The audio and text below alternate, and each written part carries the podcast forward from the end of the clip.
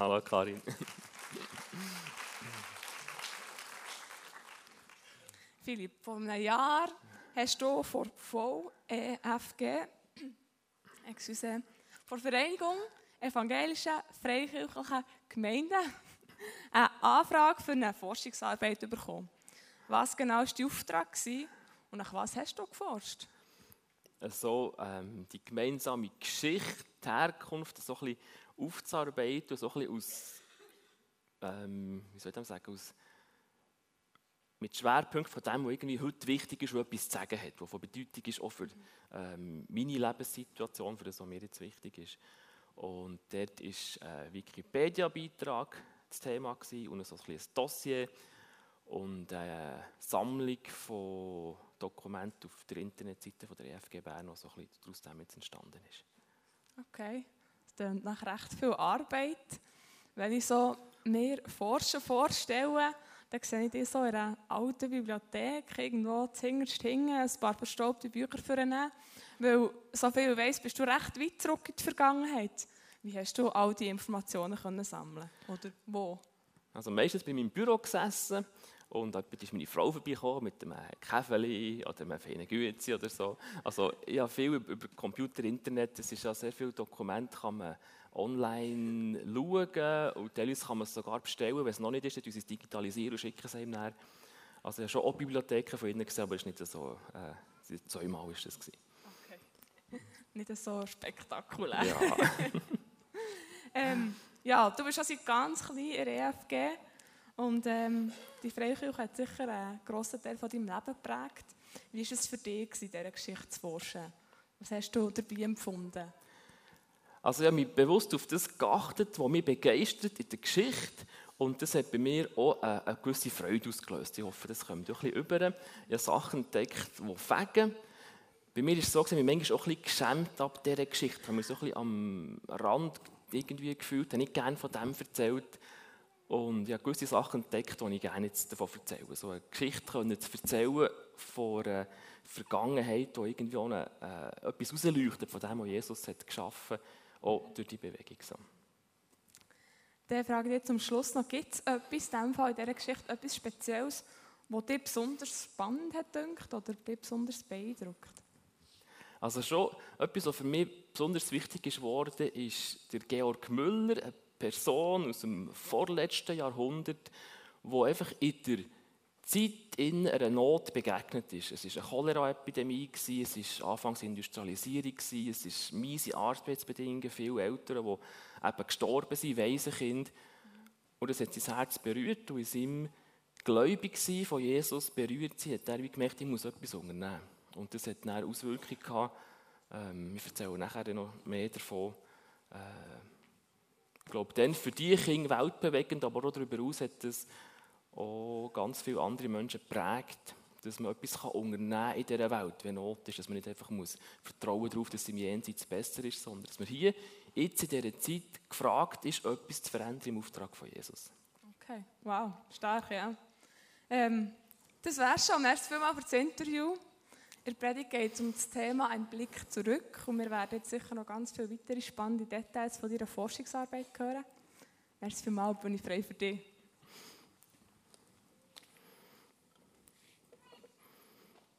Die werden Verschiedenes hören. Gewisses ist vielleicht ein bisschen theoretisch und trocken. Andererseits ist es spannend und zum Schluss kommt der Witz, der mit dem elektrischen Strom zu tun hat. Also könnt ihr euch jetzt schon vorbereiten auf den Witz. Der habt es wieder vergessen, wenn er dann auftaucht. Aber dann könnt ihr vielleicht noch ein bisschen mehr lachen und denken, ah, das wäre sitzen. Wir fangen aber nicht mit dem Witz über elektrischen Strom an, sondern wir fangen mit ähm, der Einteilung von der Geschichte in Perioden. Da sehen wir auf der ersten Folie sehen wir so ein die allgemeine Einteilung von der Weltgeschichte. Vor 4000 bezeichnet man als Frühzeit. 4000 bis 600 ist das Altertum. 600 bis 1500 ist das Mittelalter und ab 1500 ist Neuzeit. Und das, was ich heute erzähle, hat ganz viel mit dem Wechsel, mit dem Umbruch im 15. Jahrhundert zu tun. Und dort sind zwei Begriffe, die die Merkmale der Neuzeit sind. Und die sehen wir jetzt auch auf der nächsten Folie. Individualismus und Säkularismus.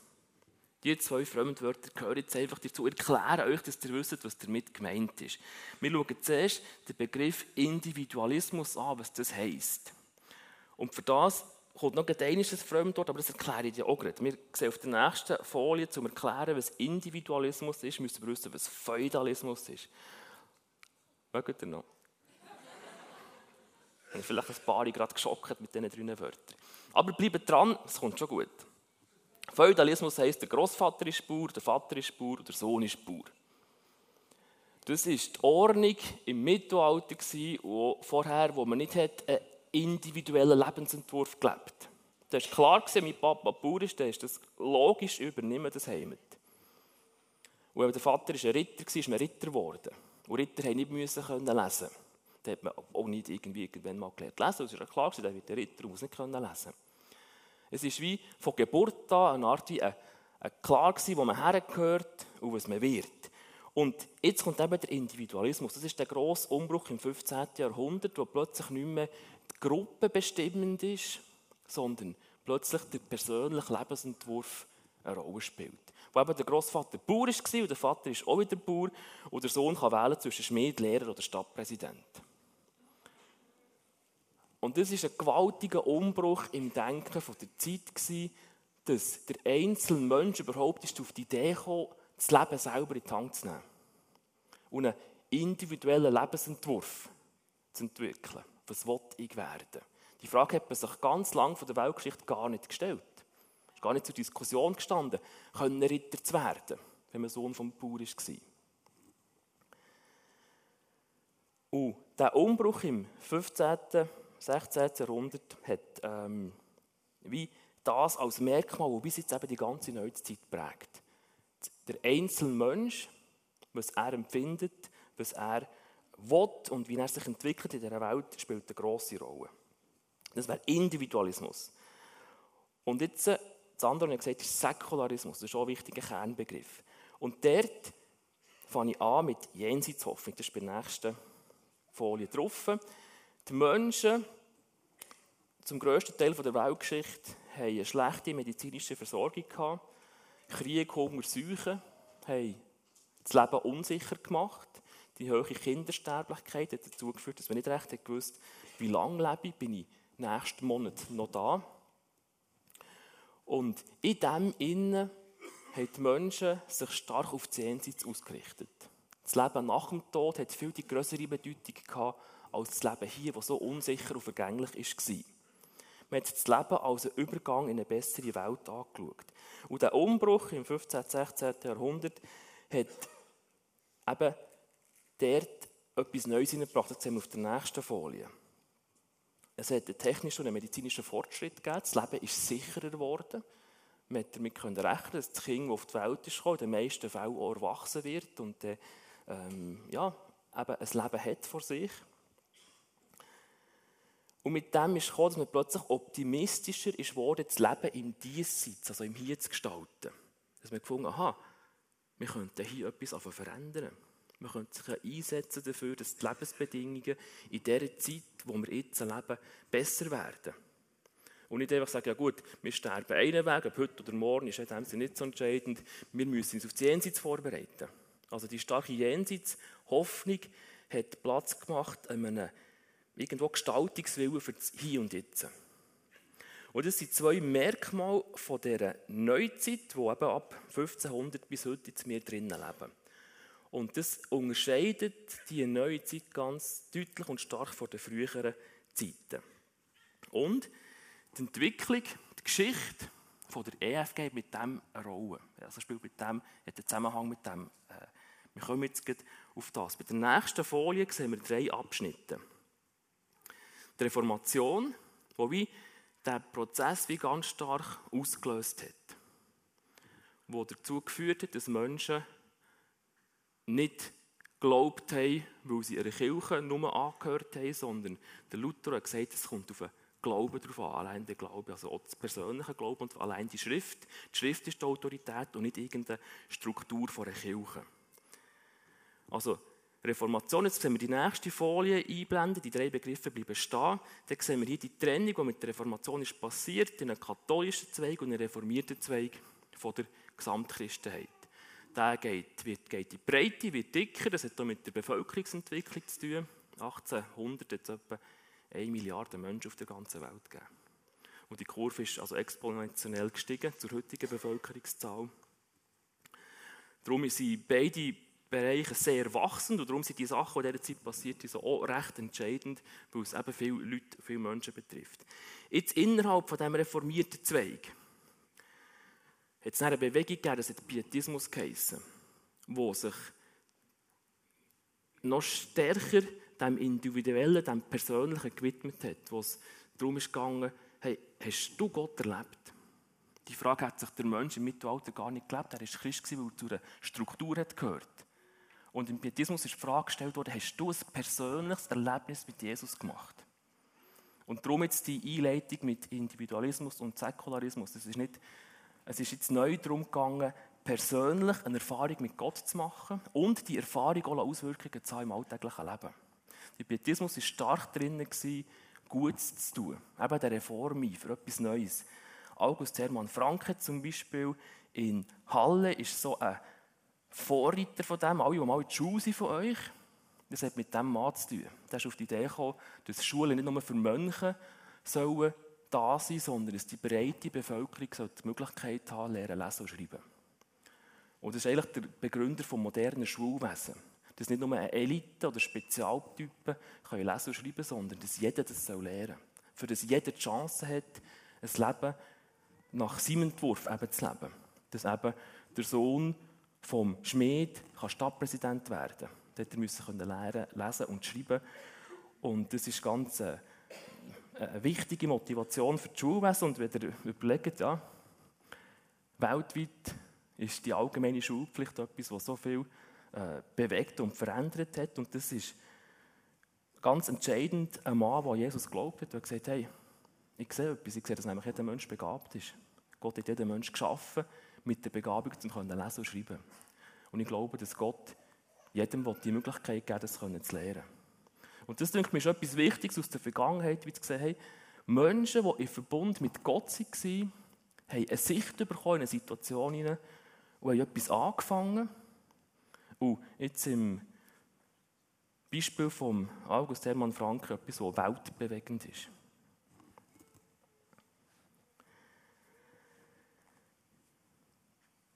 Beim Pietismus hat dann eine weitere Bewegung angefangen, die freikirchliche Bewegung, das ist so ab 1820, das ist das nächste Drittel, das da entsteht. Und wenn ich jetzt würde sagen, wo kommt die EFG her, würde ich sagen, es ist Teil vom reformierten Zweig der Christenheit. Teil von der pietistischen Entwicklung innerhalb des reformierten Bereich.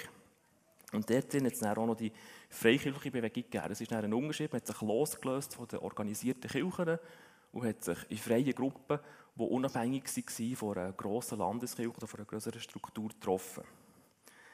Also all die Bewegungen haben etwas gemeinsam, nämlich die persönliche Glaubenserfahrung kommt in den Vordergrund die persönliche Entscheidung für den Glauben wird gewichtet und die Nächstenliebe soll in der Tat und im Alltag sichtbar sein. Und das sind auch drei äh, Punkte, die eigentlich in dieser EFG-Bewegung wie äh, eine Rolle spielen. Das sehen wir im nächsten. Das ist das rotes Fädeli. Das ist so ein eine meandrierende Linie, die ich hineingeschrieben habe. Ähm, nicht klar abgrenzbar, was, wie genau, was. Es ist manchmal bei den geschichtlichen Zusammenhängen noch schwierig was hat es mit uns heute zu tun? Das ist wieder versucht, das ein bisschen einzuordnen. Und jetzt bei der nächsten Folie sehen wir einen roten Punkt und dort gehen wir jetzt mit der Lupe heranschauen. Das ist so der Start von dieser Bewegung, Brüderbewegung hat die geheissen, die in England und Irland stattgefunden hat. Und ich habe die Typen mal da mit einem Porträtbild abgelichtet. Das ist so ein bisschen die Gründerzelle der Brüderbewegung in England und Irland. Die werden staunen, wie jung das die aussehen, wie modern. Es ist so, dann war die Fotografie noch in den Kinderschuhen. Darum gibt es keine Fotos, wo die Leute in dem Alter waren, wo sie die Bewegung gestartet haben. Also die waren zwischen 20 und 30 gewesen, wo das Neue dann Revolutionäre für diese Zeit entstanden ist. Wir kennen sie näher nur von Fotos, wo sie als ergraute Herren äh, sichtbar sind. Und darum ist das der Versuch, das Gefühl überzubringen von dieser Gründerzelle. Ungefähr so müsst ihr euch die Leute vorstellen. Es war eine Stimmung, die nach geistlichem Aufbruch gelegt hat in England und Irland. Europa war von Napoleon beherrscht. Man hatte Angst, der Welt geht jetzt gerade unter. Man hat Napoleon der Antichrist gesehen und hat das Gefühl, jetzt sind wir kurz davor, dass Jesus wiederkommt. Wir müssen uns auf das vorbereiten. Die Landeskirchen in dieser Zeit sich so ein bisschen grabenkämpflich äh, verstritten gehabt und die Menschen einfach mehr geistliches Leben gesucht, als ihnen die Landeskirche dann, also die anglikanische Kirche in England und Irland, können bieten Sie haben das nicht bekommen dort und haben sich angefangen zu treffen in den Häusern. Und es war eigentlich dann verboten, dass man predigt, ohne autorisiert zu sein von einer staatlichen Kirche. Die haben gesagt, uns ist der Korsam dem Herrn gegenüber wichtiger als der Korsam einer Kirchenordnung. Was brauchen wir? Die Struktur. Wir können doch zusammen in einer Stube hocken zusammen beten, zusammen über die Bibel diskutieren und zusammen das Abendmahl nehmen. Und solche Gedanken haben sich wie ähm, im Land, soll sagen, es gibt einfach verschiedene, in verschiedenen Städten jetzt Gruppen die sich so treffen. Das war nicht irgendeine Leitungspersönlichkeit, die das angefangen hat, es sich wie, ist wie zeitreif gewesen. Darum die Einleitung mit dem Individualismus. Die Leute haben wie angefangen zu überlegen, wie kann ich persönlich mein Glauben leben und sich loslösen von bestehenden Strukturen und sagen, wir brauchen keine Organisation, Jesus soll in der Mitte sein. Aus dem heraus ist auch der Begriff Brüderbewegung entstanden. Man hat sich als Geschwisterte gesehen, ohne irgendeinen Herr obendran. Hat auch mit der persönlichen Erfahrung von dem Herr ganz links gesehen. Das ist der John Nelson Darby. Er hat als junger äh, Theologe eine Stelle angenommen in Irland, hat eine Erweckung erlebt mehrere hundert Personen sind pro Woche von einem verknöcherten katholischen Glauben in eine lebendige Beziehung zu Jesus Christus hineintreten und haben seine Kirche und seine Predigten zulassen und dort angehören. Der Bischof von London hat dann ihm gesagt, los, die konvertierten Katholiken, die müssen jetzt zuerst noch Gehorsamseid mir gegenüber unterschreiben. Und für ihn ist es schwierig, einem Londoner Bischof sich zu unterordnen. Und es hat die Erweckungsbewegung zum Absterben gebracht. Die Menschen haben das nicht gemacht, es ist wie, ist wie nicht gegangen. Und es war für ihn ein grosser Knorz, das zu erleben, dass eine kirchliche Struktur, eine Autorität lebendiges Glaubensleben abtut. Und er hat gesagt, dass, was soll das, oder? Dass, dass Organisation und Struktur ähm, eigentlich einen Aufbruch wie abbricht. Das ist doch sein Lebensthema, zusammen mit der romantischen Vorstellung vom äh, von, von, der Gemeinde, die sich wie einfach so von sich selber rein und heilig zusammensetzt und so ein Grüppli von idealen Heiligen ist, die eigentlich nie Streit haben miteinander. Und das ist dann auch ein bisschen der Konfliktpunkt bei ihm geworden. Ich werde aber jetzt hier nicht über Konflikte reden, ich habe mein Dossier dabei, da könnt ihr es dort lesen. Die haben auch sehr Kritze bekommen, die Typen da drauf. Es hat gehäschert und geklebt, es hat verschiedene Gemeindezweige gegeben, es gibt äh, gesamthaft eine, eine geschlossene Brüderbewegung und eine offene Brüderbewegung. Also das, wo die EFG-Gemeinden sich als Herkunft darauf berufen, ist Teil von der offenen, von der freien Brüderbewegung gewesen. Jetzt nicht weiter mehr zu dem, sondern noch zu ein paar Typen. Wir haben hier eine Lady dabei. Und das ist etwas Tolles, was ich entdeckt habe, dass die Frauen ganz am Anfang dieser Bewegung eine viel äh, wichtigere, gewichtigere Rolle haben gespielt als später. Also sie Lady war eine Gräfin, hat das Schloss gut gehabt. Sie hat Briefe verschickt und hat Theologen eingeladen und hat Freunde eingeladen. Das waren etwa zwei Drittel Männer und ein Drittel Frauen. Gewesen. Und haben sie über Endzeitfragen diskutiert. Das war dann das grosse Thema, oder Napoleon in Europa. Biblische Prophetie, wie bringen wir das zusammen? Und die ganze Gründerklicke dort bei ihr auf dem Hof gewesen. Sie hat das gemanagt und dann bewirtet und eine Unterkunft gegeben und die, die Kongresse, also die äh, Konferenzen dort organisiert. Sie ist leider früh gestorben, aber sie hat hier äh, Bibelarbeiten geschrieben. Ich weiß nicht, ob sie sie auch predigt hat oder ob sie sie nur geschrieben hat. Das, äh, habe ich nicht genau herausgefunden. Auf jeden Fall habe ich eine übersetzen von meiner Schwester, Stefanie Fischer. Und es ist, soweit mir ist, der erste Text von ihr, der auf Deutsch übersetzt ist, überhaupt. Und den könnt ihr exklusiv in meinem Dossier lesen.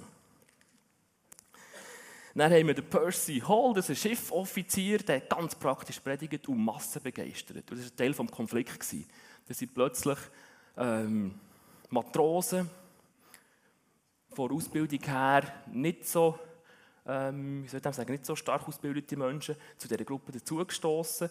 Und Darby hat wie das stark gehabt, dass jeder soll dürfen, der den Geist bewegt, etwas erzählen. Und die Gemeinde, jetzt durch die praktischen Predigen unter das ansteckende Wesen von dem Captain dort, ähm, ist enorm gewachsen. Hat jeder wollte mitreden und hat es plötzlich ein Durcheinander gegeben und ist die Bühne ja missbraucht worden. Und hat er mit dem Benjamin Newton, der ist mit dem Pfeifli, angefangen, das ein bisschen zu leiten. Der, also ist ja eigentlich der Cedric. He? Aber ist jetzt der Benjamin Newton, oder? Er hat angefangen, die Gemeinde auch zu koordinieren und zu sagen, wenn jetzt da fünf gleichzeitig irgendetwas erzählen, so ein bisschen halt, stopp, jetzt kommt mal zuerst der und dann kommt der andere. Und das war schon Teil von dem Streit, den es nicht gegeben hat. Soll sich äh, Gemeinde organisieren? Soll man den Geist, ähm, wenn er wirkt, eingrenzen? Ist es überhaupt ein Eingrenzen? Oder was ist eben das Teil von diesem Konflikt? Da gehen wir jetzt auch nicht weiter darauf ein. Ganz rechts haben wir den Anthony Norris Groves, der ist im Verlauf des Streits ausgewandert auf Indien und hat dort äh, das Evangelium von Jesus Christus an Menschen weitergegeben, die noch gar nicht etwas davon gehört haben. Und ich denke, in der Kirchengeschichte von Indien ist sein Wirken äh, heute auch noch zu finden und sichtbar. Gut, jetzt machen wir einen Fokus. Einfach eine Person rausgreifen. Georg Müller, auf der nächsten Folie sehen wir jetzt den Vergleich. Das ist so das offizielle Foto, das ihr jetzt auf Wikipedia oder sonst irgendwo von Georg Müller habt. Und das ist so zur Zeit, wo das angefangen hat. Ja, eine Freude ist nicht ganz schlecht drauf, oder? Ungefähr, kann man sich das vorstellen, oder?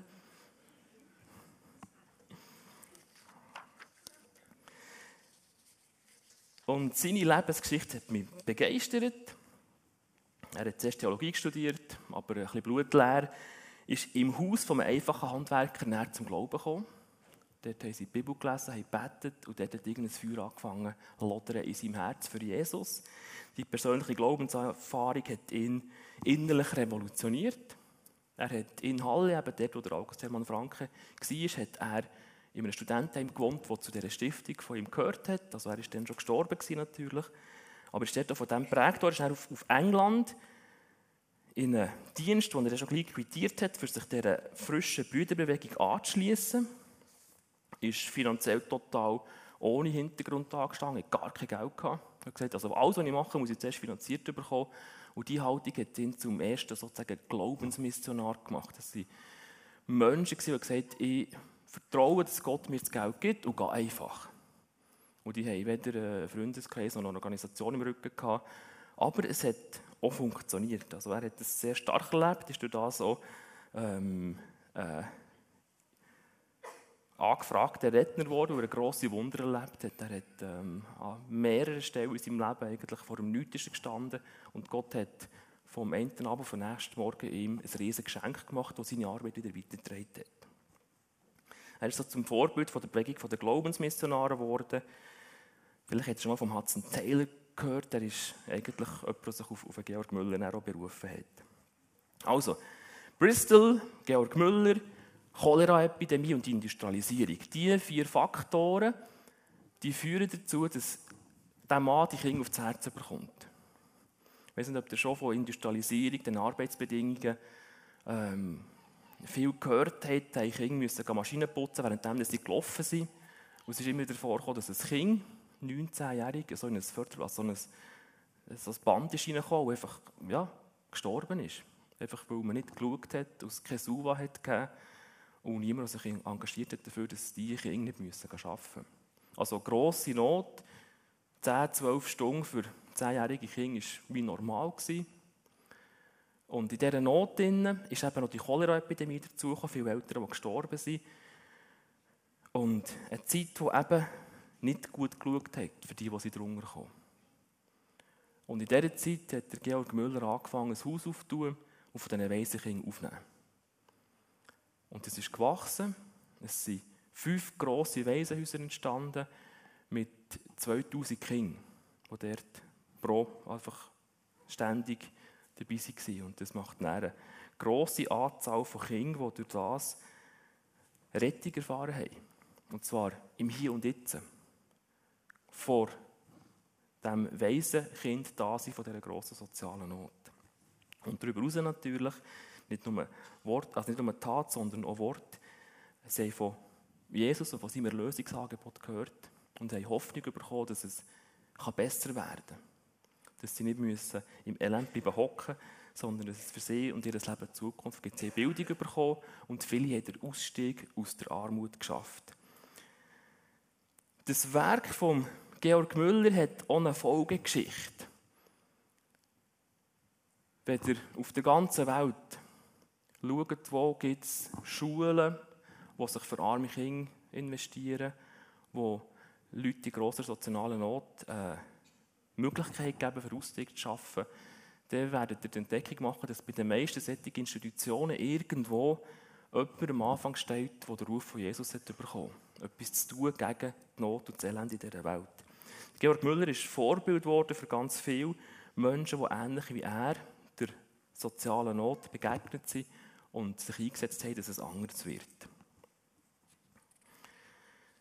Mit 70 hat im Leben von Georg Müller noch ein anderer Abschnitt angefangen. Sein Lebenswerk sind die Waisenhäuser und die Kinder. Und mit 70 ist er auf Reisetätigkeit.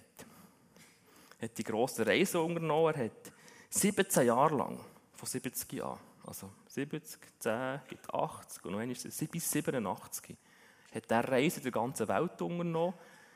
Per Schiff, Zug, Pferdefuhrwerk, 320.000 Kilometer. Und jetzt komme ich zu einem speziellen Teil, der mich auch wieder begeistert hat. Der Georg Müller ist auf Bern und auf Thun gekommen, predigen. Und jetzt weiß ich nicht, wie es euch geht. Ähm, ich erzähle euch ein bisschen Details von diesen Besuchen. 29. August 1976. Georg Müller und seine Frau kommen in die Schweiz. Ähm, Vortrag in der französischen Kirche in Bern. 1800 Besucher, die ich hören kann. Könnt ihr euch das vorstellen? Stadt Bern, bevölkerungsmässig nicht wie heute, oder? 2000 Leute plus minus von der Zeit, das hast äh, die Stadt in Aufruhr versetzt, oder? Das hast, äh, hat man davon geredet. In der Stadtchronik ist es erwähnt, dass es viel besuchte Vorträge waren. Die Leute waren begeistert während einer ganzen Woche. Untertags war er in den Seminarien, ist eingeladen worden in der Uni und an verschiedenen Orten. Die Leute wollten von ihm hören. Schlussgottesdienst vor 2000 Leuten, auch wieder in der französischen Kirche. Er ist weiter auf Zürich, im Frau Münster, 1900 Leute, die gelost haben, sind auf den Stegen gehockt. Männendorf, Wädenswil, Wittikon, eine richtige Tournee hat er gemacht, auch auf Basel. Und was mich da begeistert hat, ist, dass etwas so viel mit Jesus zu tun hat, irgendwo eine Stadt kann in Aufruhr versetzen und Begeisterung auslösen. Und nach 1878, Jahre darauf, äh, zwei Jahre später, ist er dann auf Thun gekommen, hat in Gurzelen Vorträge gehabt, hier ähm, in der Methodistenkapelle, hat äh, viele Leute auch angezogen, hat eine Schlusspredigt in, ähm, in, in, der französischen Kirche zu Bern und dort müsst ihr euch das vorstellen, über das zweite Kommen von Jesus Christus geredet. Wieder 2000 Leute plus minus, Kirche gerammelt voll eine Begeisterung. Und am Schluss, vor dem Schlusswort steht, steht noch einer auf, der Otto von Büren, der war dann der Stadtpräsident von Stadt Bern, gleichzeitig Gross- und Nationalrat. Ein überzeugter Christ, nicht irgendwie mit der Brüderbewegung in Verbindung, steht auf und dankt dem Georg, wie er jetzt einen guten Vortrag hat gebracht hat. Und ist voller Begeisterung und die Leute johlen und klatschen und dann reist er weiter. Also, ich hoffe, ich kann etwas überbringen von dieser Stimmung von Anno dazumal, 1878, wo etwas so viel mit Jesus zu tun hat, ein Anlass von der Gemeinde Jesu, ähm, Stadtgespräch ist, wo der Stadtpräsident drinnen hockt und am Schluss aufsteht und sagt, ah, das war jetzt also der Hit? Das müssen wir auch haben. Das zum Georg Müller. Ich muss da ein bisschen den Überblick wieder finden.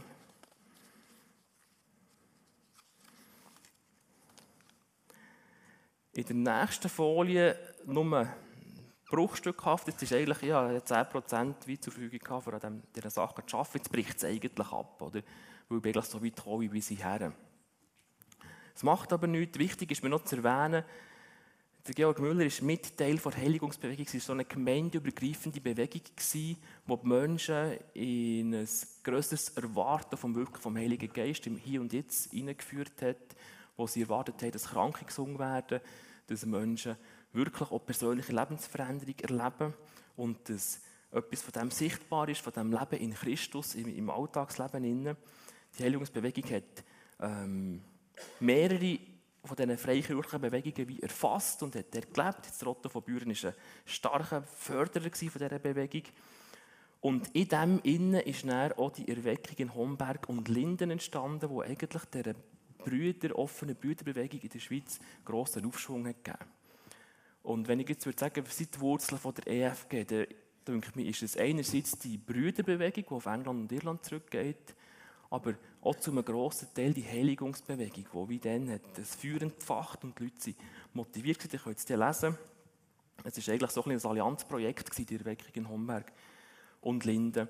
Da haben Mennonitengemeinden dazu beigetragen, da hat ein Chrisona-Absolvent dazu beigetragen, ein FG-Prediger und eben Leute von welschen Brüdergemeinden, die gemeinsam haben plötzlich ein fruchtbares Feld offenbar vorgefunden Homberg um die Jahrhundertwende, die vorletzte. Auch wieder eine grosse soziale Not. Alkohol ist doppelt so viel konsumiert worden wie heute bei kleinerer Bevölkerung, also deutlich kleinerer Bevölkerung. Einfach ein Merkmal von dieser Situation dort drin. Und das hat wie um sich gegriffen. Und das ist eine Bewegung daraus entstanden, die sehr ähm, ja, viele Menschen Hoffnung und auch eben Kontakt mit Gott und Verbesserung der Lebensumstände erfahren haben. Das als so ein Ursprung auch von der EFG Thun, jetzt im konkreten Fall. Das war 1975, gewesen, wo die EFG Thun gegründet wurde, so als, ähm, ich glaube, es ist das ist jetzt eben nicht mehr Teil von der Arbeit. Das ist jetzt nicht in dem Sinn gründlich historisch erarbeitet, sondern eigentlich sind es, glaube ich, Jugendliche gewesen von diesen Gemeinden, die so ein auf den Höhen dann entstanden sind, aus dieser Erweckungsbewegung, die wir hier in Thun geschafft haben und gefunden haben, jetzt machen wir hier eine Jugendgruppe und daraus ist dann die äh, Gemeinde entstanden. Das die drei ähm, Eckdaten. Jetzt habe ich noch zum Abschluss ein paar Informationen. Einerseits, wenn es sich mehr interessiert, das sehen wir auf der nächsten Folie, gibt es eben die äh, Sammlung von Dokumenten auf der Internetseite efgband.ch. Ihr könnt entweder dort drauf auf Geschichte drücken oder so eingeben, wie sie steht, Geschichte VFG. Dort findet ihr das Excel-Dokument, wo man suchen kann nach Namen oder nach Ortschaften. Und ein spezielles Dokument, 1976, ist also ein Jahr nachdem sich die Jugendgruppe entschlossen hat, wir wollen hier gemeinsam tun, die Einsegnung von mir. Wir hören mein Großpapa beten und mein Papa über Kinderarbeit referieren und der Fred Schneider hat auch noch irgendetwas äh, beizutragen gehabt. Dann. Also, sieht ein bisschen ja, Unterschiede ähm, von der Gewichtung, wie man es dann gemacht hat. Das ist also ein heiterndes Dokument. Wenn ihr allenfalls auch noch etwas so hättet, dürft ihr es mir gerne zuschicken, ich es einfach auch da draufstellen es ist noch spannend, so gewisse Sachen zu erleben. Und jetzt noch zum Schluss noch so ein, ein einzelnes ähm, Beispiel, wo in dieser Dokumentensammlung drin ist. Das sehen wir auf der nächsten Seite. Dort haben wir ein Protokoll von einer Sonntagsschullehrerkonferenz von der damals offenen Brüdergemeinde, EFG-Gemeinde, die hat in Bern stattgefunden. Ähm, nun eine Frage steht der umgeschrieben. Nun eine Frage. Was machen die Geschwister, wenn die Buben nicht ruhig sind? Das ist doch eine Frage mit einer gewissen Aktualität, oder? Was machen wir jetzt? Dann kommt zuerst einmal die Frauen zu Wort. Schwester Trüller, äh Tüller. Solche Kinder behalte ich zurück und spreche nach der Stunde mit ihnen. Das Ehrgefühl angreifen. Nicht ganz schlecht, oder? Schwester Zimmermann. Solche Knaben rufe ich auf, hervorzukommen. Nachher gibt es gewöhnlich Ruhe. Das Konzept. Dann Bruder Grunder. Noch eine Nebenmerkung zu ihm. Er war auch Grossrat. Äh, in Bern im Rathaus war er tätig, war bei der Eisenbahnkommission der SBB und hat für Gemeindeanlässe dieser Bewegung hat er extra Zeug organisiert. Das ist doch eine Nebenbemerkung. Das ist eigentlich cool, wenn es für Gemeindeanlässe äh, extra Zeug braucht und erstmal einen Grossrat hat, der das über irgendeine Kommission kann organisieren kann. Das waren lustige Zugsfahrten. Also, Bruder Grunder, es heißt in der Schrift, lasset die Kindlein zu mir kommen. Also ja nicht hinaussenden. Gott hat Saulus im richtigen Moment erfasst. Es darf ja keine Schablone gemacht werden. Schauen wir in die gegenwärtige Schule, da wird erzählt und ausgeschmückt. Hat mir noch beeindruckend der Rat gedünkt, so wie er über King und, und so denkt in dem Moment. Nein, Bruder Giger, dem Störenfried sollten wir manchmal auch Ehre erweisen, indem wir ihm ein kleines Amt übergeben und ihm etwas zutrauen. King etwas zutrauen, das finde ich auch ganz ein, äh, ein fröhliches Konzept. Das ist doch der Hit. Was machen wir, Buben nicht äh, hören? Trauen ihnen etwas zu. Nein, wie der Bruder Gunder, Grunder, über die heutige Schule, also 1936. Die heutige Schule hat Bildmaterial und modelliert Pferde etc. In früheren Jahren brauchte man den Stock. 1936, manchmal haben wir das Gefühl, äh, ja, das, ähm, nebenbei, oder? Das mit dem Stock war immer schon ein das Thema. Gewesen. Bruder Zimmermann macht Anregung für bildliche Vorführung von biblischen Bildern, damit die Kinder besser gefesselt und interessiert werden können. Bruder Grunder befürwortet, macht jedoch bei Lichtbildervorträgen auf den ungleichmäßigen elektrischen Strom aufmerksam.